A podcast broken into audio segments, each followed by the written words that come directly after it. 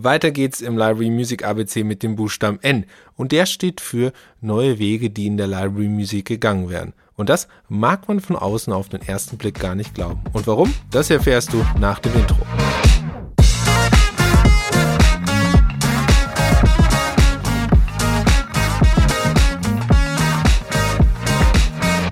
Die Welt der Library Music ist ein Frachtschiff auf dem Weg über die Weltmeere. Langsam, behäbig, auf Kurs gestellt.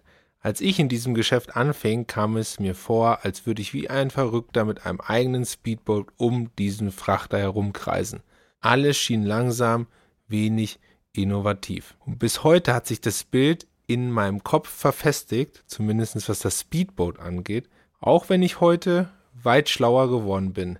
Denn was sich so alles unter der verkrusteten und verrosteten Haut dieses Frachtschiffes verbirgt, wurde mir erst mit der Zeit klar. Man muss sich das so vorstellen, dass in der Library Music Welt ein Jahrzehnt ein Katzensprung ist, ein Wimpernschlag. Und selbst ich höre noch, RipQ ist ja noch recht neu am Markt. Wir sind seit sieben, fast acht Jahren am Markt. Und äh, das ist in anderen Bereichen, da bist du eigentlich der Opa.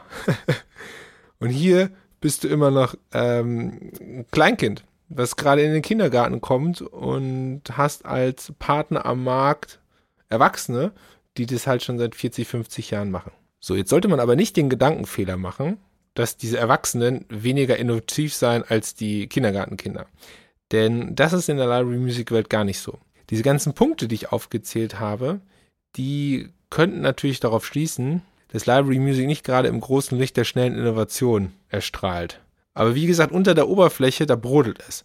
Library Music geht eigentlich ständig neue Wege, auch wenn das von außen nur selten gesehen wird und auch nicht thematisiert wird an irgendeiner Stelle. Und diese neuen Wege in der Library Music, die beziehen sich eigentlich auf zwei große Bereiche. Einmal das musikalische und einmal das technologische. Und die sind eigentlich auch komplett getrennt voneinander. Warum neue Wege in der, in der Musik? Library Music kann für jeden Kreativen ein extrem großes Experiment sein. Denn musikalisch ist erstmal alles möglich. Künstlerisch kann sich der Kreative also komplett austoben, solange wie die Library das Gefühl hat, dass eben hinter der Idee ein gewisses Nutzungspotenzial steht. Und Nutzungspotenzial ist etwas völlig anderes als Verkaufspotenzial. Denn das Nutzungspotenzial, und das habe ich hier in diesem Podcast auch schon häufig analysiert, das Nutzungspotenzial eines Titels basiert auf ganz vielen unterschiedlichen Punkten. Gute Edit Points, vernünftige Dramaturgie, Manchmal ist es auch das künstlerisch Besondere, was einen Titel so hervorstechen lässt, dass ein audiovisueller Kreativer, wie du es bist, sich dazu entscheidet, genau diesen Titel zu nehmen, weil er anders ist. Und deshalb, weil die kreative Vielfalt so hoch ist und die künstlerische Freiheit so hoch ist, deshalb gibt es in der Library Music auch teilweise komplett abgefahrene Genre-Mixes, disharmonische, organische Klänge oder Elektro-Sounds, die man so noch nie gehört hat und die ähm, ja weder Mainstream noch Underground sind. Weil man sich einfach austoben kann als Kreativer und die Library immer versuchen wird, etwas Innovatives zu machen, um auch Nutzungspotenziale zu erschließen, die nicht offensichtlich sind. Wenn man das jetzt zusammennimmt, sollte man eigentlich zu dem Schluss kommen, dass Library Music ein Innovationsmotor für Kreative ist, um ihre eigenen Ideen voll auszuleben und sie auch entsprechend einer breiten Medienöffentlichkeit zugänglich zu machen. Denn die Medienöffentlichkeit besteht nun mal aus audiovisuellen Kreativen, wie du einer bist, die sich mit einer bestimmten Musik beschäftigen und diese dann wiederum einer anderen breiten Öffentlichkeit, nämlich den Zuschauern, zugänglich macht. Manche Dinge, manche Ansätze gehen in der kommerziellen Musik nun mal nicht, weil das Verkaufspotenzial eher gering ist, man vielleicht auch einen zu hohen Erklärungsbedarf hat oder was auch wichtig ist, es nicht zu dem aktuellen Künstlerprofil passt. Obwohl der Künstler, der Kreative, sich vielleicht in einen anderen Bereich probieren wollen würde. Und genau das kann Library Music.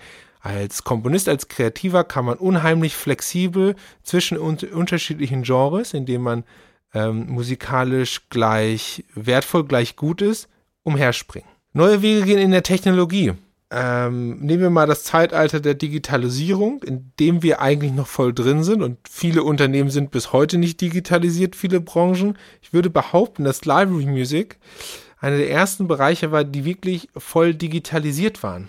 weil man natürlich da extreme Vorteile gesehen hat, seine Musik als digitales Archiv zur Verfügung zu stellen auf der einen Seite, aber auch eine Musiksuche zur Verfügung zu stellen auf der eigenen Webseite, wo man viel, viel mehr darauf einwirken kann, was gefunden wird und wie gesucht wird.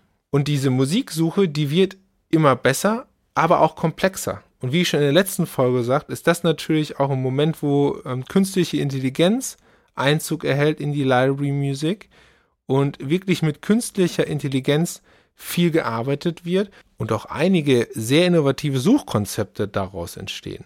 Zum Beispiel die automatisierte Suche eines ähnlichen Titels anhand eines Referenztitels, wo die KI diesen Referenztitel musikalisch analysiert und im Archiv wiederum nach anderen Titeln sucht, die musikalisch ähnlich sind.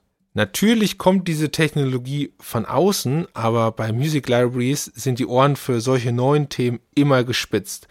Und es liegt daran, dass man sich natürlich irgendwie immer von der Konkurrenz absetzen möchte, aber was auch viel entscheidender ist, man will das perfekte, bestmögliche Sucherlebnis bieten, damit so viele Musiknutzer wie möglich die passende Musik finden.